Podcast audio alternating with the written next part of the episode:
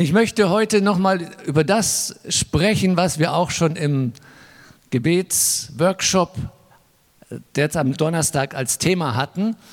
Und Achtung, ihr werdet staunen, Gott sucht eine Wohnung.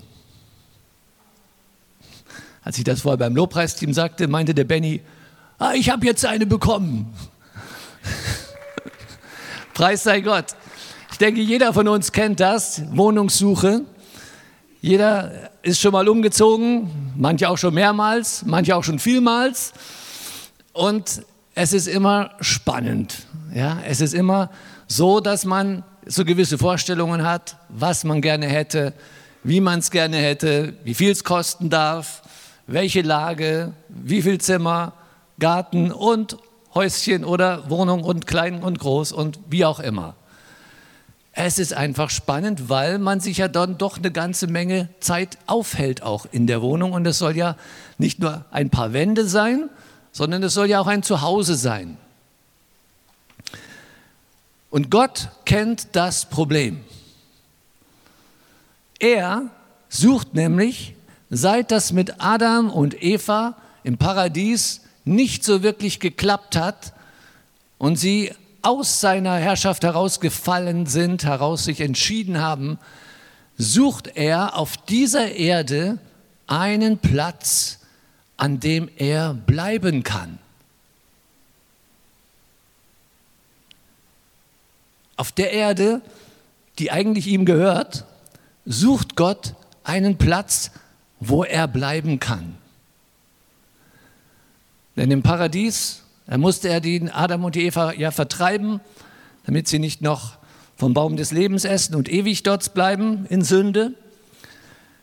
Später gab es dann Menschen, die Gott geehrt haben, wie ein Noah, wie ein Abraham, die haben Gott Altäre gebaut.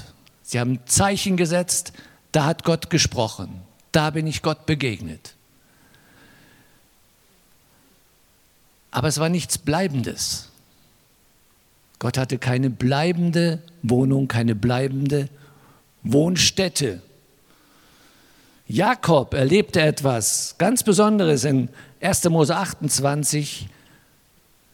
Er erlebte nämlich, als er auf der Flucht war vor Esau, er schlief, er hatte sich einen Stein als Kopfkissen gewählt, eine harte, ein hartes äh, Kopfkissen, aber er hatte einen guten Traum auf dem harten Kopfkissen. Er träumte nämlich, dass eine Leiter vom Himmel kam, auf dieser Leiter stiegen Engel hoch und nieder und am Ende kam sogar Gott auf diese Leiter und er sprach zu ihm und sagte ihm, ich werde dir dieses Land geben, das ich deinen Vätern versprochen habe. Und hat ihm noch ein paar nette Sachen gesagt. Und dann war der Traum vorbei. Jakob wachte auf und war richtig erschrocken, weil er war Gott begegnet. Und er sagte, hier ist das Haus Gottes, hier ist die Tür zum Himmel. Dieser Ort hieß dann nachher Bethel. Bet heißt Haus auf Hebräisch und El Gott, Haus Gottes. Und interessant fand ich auch, er sagt noch, das ist die Pforte zum Himmel, das ist die Tür zum Himmel. Und das ist das, wo Gott ist, wo Gott sich zeigt, da gibt es eine Tür in den Himmel. Da gibt es eine Tür in die Ewigkeit, eine Tür, die geöffnet ist. Dann ging es weiter. Mose bekam von Gott eine Offenbarung, er sollte ihm noch kein Haus, aber doch mal eine Hütte bzw. ein Zelt bauen. Und Gott offenbarte Mose ganz genau, wie es aussehen sollte. Er sah im Himmel, was er dann auf der Erde auch konstruierte, das kennen wir unter dem Namen Stiftshütte. In der Stiftshütte gab es dann einen Altar, da gab es dann auch das Allerheiligste. Dort war die Bundeslade, das heißt ein Kasten, in dem die zwei Tafeln mit dem Gesetz drauf waren, der Stab Aarons. Das war der heiligste Ort, da war die Präsenz Gottes wirklich spürbar. Und wenn Mose auf der Reise durch die Wüste, wenn er dann Gott suchte, dann ging er in dieses Haus, in, die, in dieses Zelt, ja, in die Stiftshütte und dann lagerte Gott sich dort. Man konnte es sehen. Es gab eine Wolkensäule am Tag und es gab auch eine Feuersäule in der Nacht. Gottes Gegenwart war da und sie zog mit dem Volk. Aber auch das war keine bleibende Sache. Und schließlich bekam ein Mensch die Erlaubnis, Gott einen Tempel zu bauen. David hatte als erfolgreicher Kriegsherr viel Land erobert, viel Blut vergossen und hat schließlich auch Jerusalem erobert. Jerusalem ist die Stadt, die Gott wirklich auf dem Herzen liegt. Gott hat eine Lieblingsstadt, außer Karlsruhe. Und die heißt Jerusalem. Und das ist etwas, wo dann Gott auch gesagt hat, hier möchte ich einen Tempel haben. David wollte ihn bauen, er war voll Eifer für Gott, aber Gott sagte, warte, nicht du wirst ihn bauen, dein Sohn wird ihn bauen. Und Salomo war dann der auserkorene König. Er regierte 40 Jahre über Israel. Er baute in sieben Jahren den Tempel Gottes.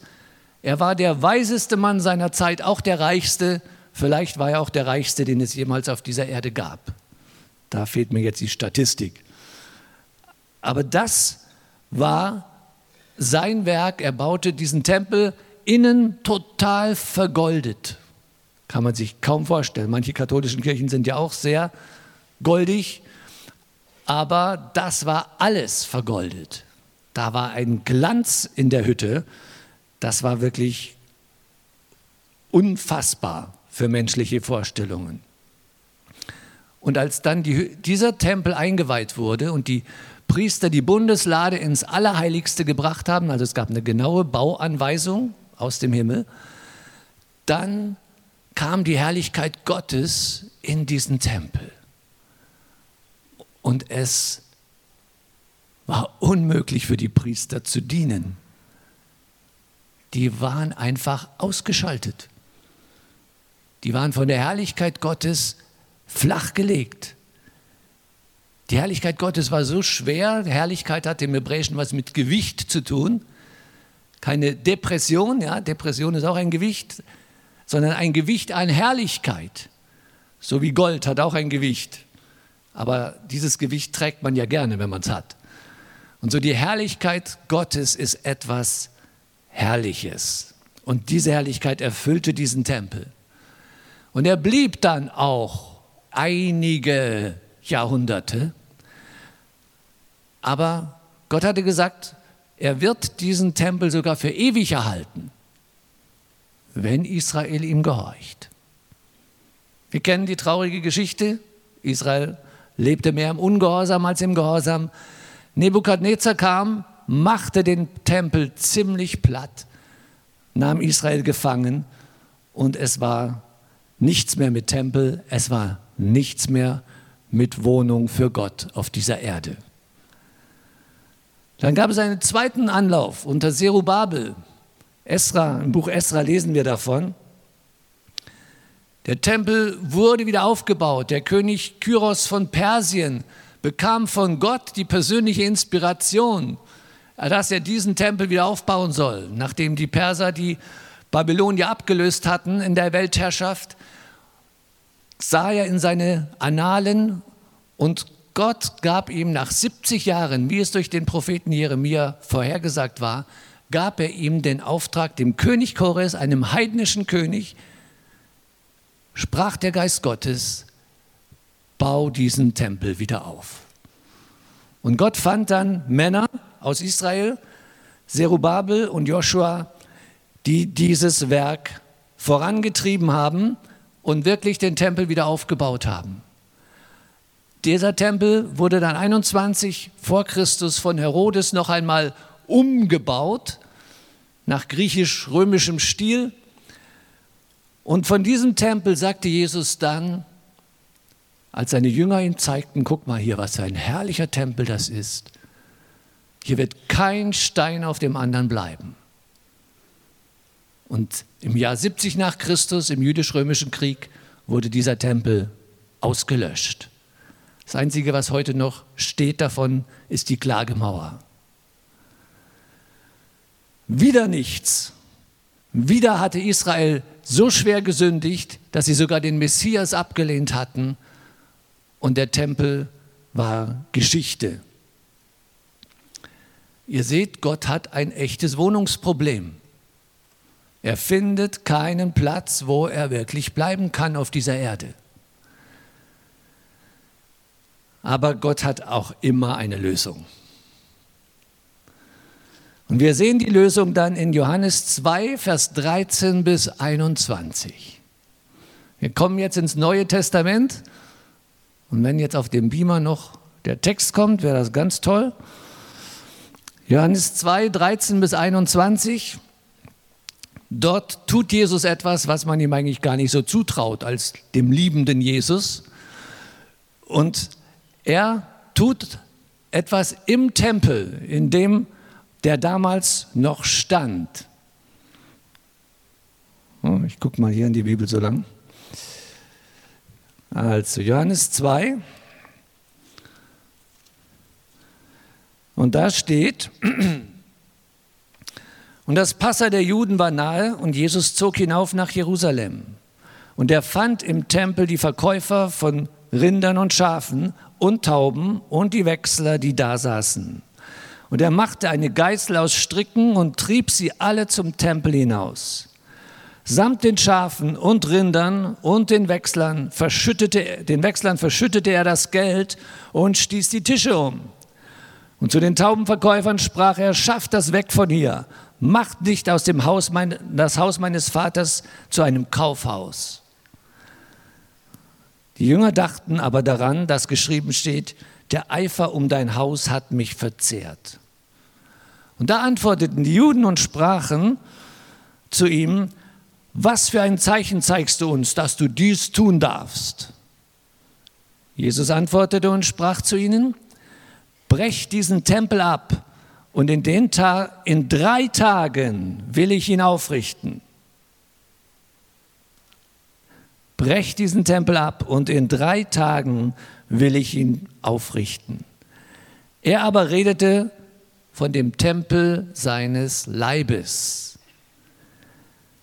Als er nun aus den Toten auferstanden war, dachten seine Jünger daran, dass er ihnen dies gesagt hatte. Und sie glaubten der Schrift und dem Wort, das Jesus gesprochen hatte. Und hier sehen wir, wie Gott einen neuen Tempel einführt. Der alte Tempel war schon wieder missbraucht worden. Götzendienst, Geld spielten eine größere Rolle als Gebet und Menschen eine größere Rolle als der Geist Gottes. Und hier kommt Jesus und sagt, ich bin der Tempel. Und wenn wir das Leben von Jesus auf der Erde verfolgen, bis zu seinem Tod, die Gegenwart Gottes war immer bei ihm. Gott konnte bei ihm, in ihm wohnen. Er konnte bei ihm bleiben. Jesus sündigte nicht. Er war gekommen, um den Willen des Vaters zu tun. Und wenn jemand mit ihm sprach, er bekam von Gott zu hören. Wenn jemand krank war, er bekam Heilung von Gott. Wenn jemand tot war und Gott zeigte Jesus, dann hat er den Toten auferweckt.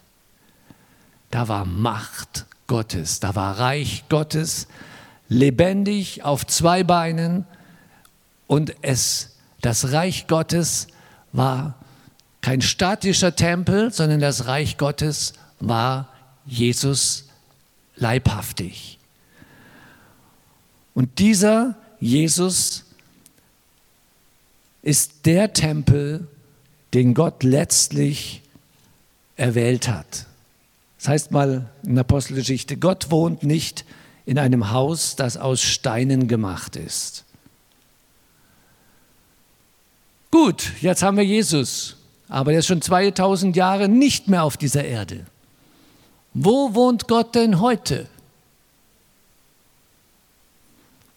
Schauen wir mal nach 1. Korinther 13. Äh, Entschuldigung, 3, Vers 1. Korinther 3, Vers 16 und 17. Dort steht, wisst ihr nicht, dass ihr Gottes Tempel seid und dass der Geist Gottes in euch wohnt? Wow.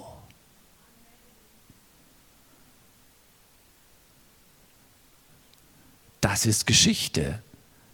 Das ist etwas, was Gott, wo Gott mit dir und mit mir Geschichte schreiben möchte. Der Tempel, der früher nie geklappt hat, aus Stein, weder aus Stein noch aus Stoff, er soll und er ist heute dein und mein Leben. Jesus hat es uns vorgemacht, er hatte auch nur den Heiligen Geist. Und der wohnt auch in uns. Das heißt dann noch weiter in Vers 17, wenn jemand den Tempel Gottes verdirbt, den wird Gott verderben, denn der Tempel Gottes ist heilig und das seid ihr. Also Gott hat schon wirklich einen Blick auf dich und mich.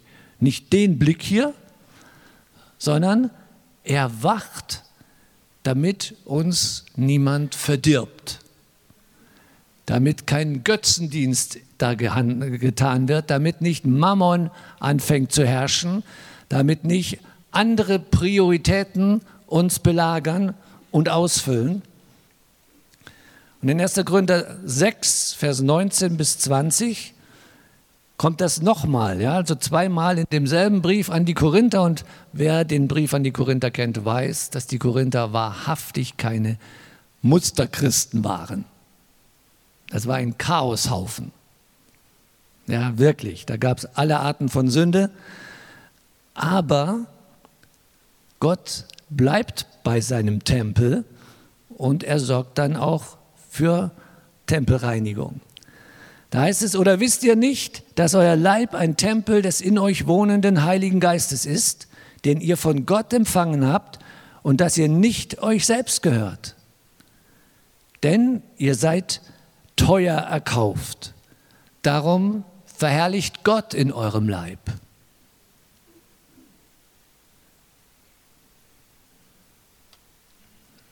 Du gehörst Gott. Ich gehöre Gott. Und wir sind ein Tempel auf zwei Beinen. Wir sind das Zuhause Gottes. Jeder Einzelne ist ein Tempel und wir zusammen sind auch einer. Können wir nachlesen in Epheser 2, 19 bis 22. Jetzt kommen wir gleich zu unserem ganz praktischen Teil. Vers 2, 19 bis 22, dort heißt es, so seid ihr nun nicht mehr Fremdlinge und ohne Bürgerrecht und Gäste, sondern Mitbürger der Heiligen und Gottes Hausgenossen, auferbaut auf der Grundlage der Apostel und Propheten, wo Jesus Christus selbst Eckstein ist, in dem der ganze Bau zusammengefügt wächst zu einem heiligen Tempel im Herrn, zu dem auch ihr miterbaut werdet, zu einer Wohnung Gottes im Geist. So, das ist unsere Berufung. Wir sind zu Hause für Gott. Wir sind Wohnung für Gott. Und wenn wir uns überlegen, was damals schon im Alten Testament passiert ist, da hat die Herrlichkeit Gottes den Tempel erfüllt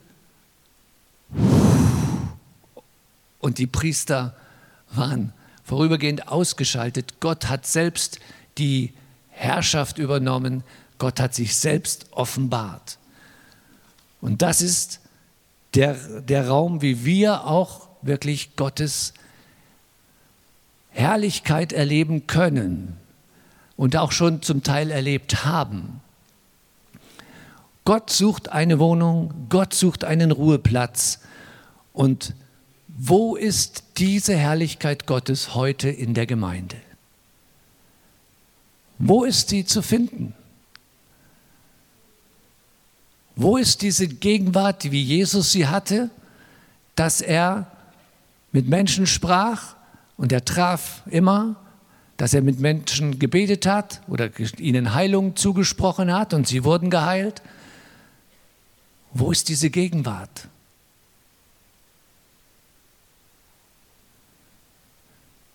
Die Praxis, der Alltag sieht leider oft so aus, dass wir in unserem persönlichen Tempel und in unserem gemeinschaftlichen Tempel doch nicht nur den Heiligen Geist wirken lassen. Es gibt so geistliche Kinderkrankheiten wie Neid und Eifersucht, die dann doch auch in der Gemeinde noch eine Rolle spielen. Was man ja eigentlich denken sollte, gehört nicht zum Reich Gottes gehört auch nicht zum Reich Gottes. Aber es sind Kinderkrankheiten. Paulus schreibt das in 1. Korinther 3, ja, wenn wir einander beneiden und eifersüchtig sind, was seid ihr nicht wie die anderen auch? So ganz normal wie die Welt? Aber das ist nicht Gottes Ziel, sondern Gott will, dass wir reifen. Aber es gibt auch solche Grabenkämpfe in der Gemeinde. Ja? hier, ich bin der Bessere, ich bin der Stärkere, ich habe die bessere Position, ich habe mehr Einfluss, ich bin näher beim Pastor, ich bin, ja, solchen Kinderkram. Und das verhindert, dass die Herrlichkeit Gottes sich ausbreitet. Weil wir menschenorientiert sind, weil wir machtorientiert sind, weil wir geldorientiert sind, weil wir Einfluss haben wollen. Nicht Gottes Einfluss vergrößern, sondern unseren Einfluss vergrößern. Weil wir Recht haben wollen. Das alles gehört nicht wirklich in den Tempel. Und wenn wir uns erinnern, ich weiß nicht, wie lange ihr schon gläubig seid, bei mir sind es schon über 40 Jahre her, wie das so war ganz am Anfang, da war man so für Jesus begeistert und war alles so frisch und alles so toll und der Himmel war blauer und die Wiese war grüner und überhaupt kein Problem, irgendwo zu sehen. Und inzwischen, oh, ein Problem hier und diese Person ist schwierig und diese Konstellation und diese Gruppe und die Finanzen und op, op, op, ja, man ist so problemorientiert und in alle möglichen verstrickt. Und ich möchte uns heute einladen, dass wir uns mal zu den Füßen von Jesus setzen. Und der Einladung aus Matthäus 11, 28 bis 30 folgen. Und dort heißt es, Kommt her zu mir alle, die euch abmüht und beladen seid. So wird man nämlich, wenn man die anderen Prioritäten setzt. Und ich werde euch Ruhe geben. Lernt von mir, denn ich bin sanftmütig und von Herzen demütig. Und nehmt auf euch mein Joch und ihr werdet Ruhe finden für eure Seelen. Ruhe. Gott sucht einen Ort der Ruhe und Jesus weiß, wenn er einen Ort der Ruhe finden will, muss er zuerst Ruhe säen, bevor er Ruhe ernten kann. Und darum lädt er ein, dass wir zu ihm kommen, so wie wir sind. Mit allen Problemen, Gedanken, Krankheiten, Depressionen, Aggressionen und, und, und, was man so alles mit sich rumträgt. Als Mensch, als Christ haben wir die Riesenmüllgrube, in der wir all das versenken können. Und das Zweite, wo Jesus uns in Johannes 7, 37 und 38 einlädt, ist, kommt zu mir und trinket. Also wer Durst hat, kommt zu mir und trinkt. Und wer an mich glaubt, wie die Schrift sagt, von dessen Leib werden Ströme lebendigen Wassers fließen. Also Jesus lädt in beiden Fällen ein, erstmal zu ihm zu kommen. Und das wollen wir jetzt tun. Dass wir einfach mal einige Minuten Zeit nehmen und zu Jesus kommen und dem Heiligen Geist Raum geben, mit ihm Gemeinschaft haben und mal so ganz authentisch, echt bei ihm zu den Füßen sitzen, wie das so schön heißt, Gemeinschaft haben und da drinnen erleben, dass wir ein Tempel sind, dass wir ein Platz sind, in dem Gott lebt, in dem Gott herrscht, in dem Gott spricht. Und Du hast, wenn, wenn du noch viele Gedanken und Sorgen hast, dann kannst du die alle Gott abgeben, aber du kannst auch gerne dem Heiligen Geist das Thema überlassen. Du kannst sagen, Heiliger Geist, sprich du jetzt mal zu mir. Und dann folgst du ihm. Ein paar Minuten. Deiner Berufung nachgehen, Tempel Gottes zu sein, Gemeinschaft mit Gott zu haben. Mein Haus soll ein Bethaus sein, sagt Jesus. Und beten heißt Gemeinschaft mit Gott zu haben, Gemeinschaft mit dem Heiligen Geist, den Gott jetzt als Stellvertreter in unser Leben geschickt hat. So jeder hat jetzt Zeit mit dem Heiligen Geist. Kein Termindruck, einfach nur Zeit. Ein paar Minuten.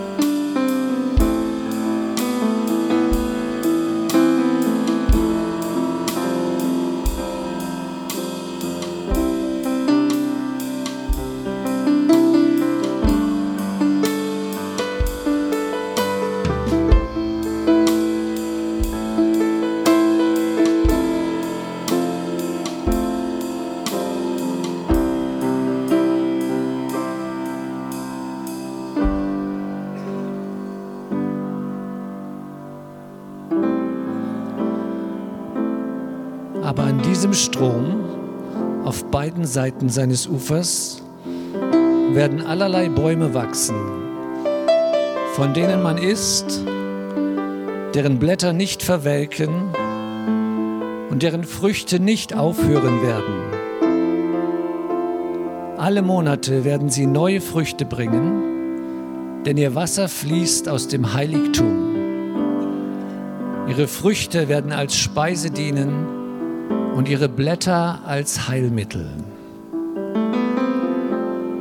Ezekiel 47, 12. Die Vision des Tempels. Und dazu Johannes 7. Wenn jemand dürstet, der komme zu mir und trinke. Wer an mich glaubt, wie die Schrift gesagt hat, aus seinem Leib werden Ströme lebendigen Wassers fließen. Das sagt er aber von dem Geist, den die empfangen sollten, welche an ihn glauben. Denn damals war der Geist noch nicht da, weil Jesus noch nicht verherrlicht war. Aber heute ist er da.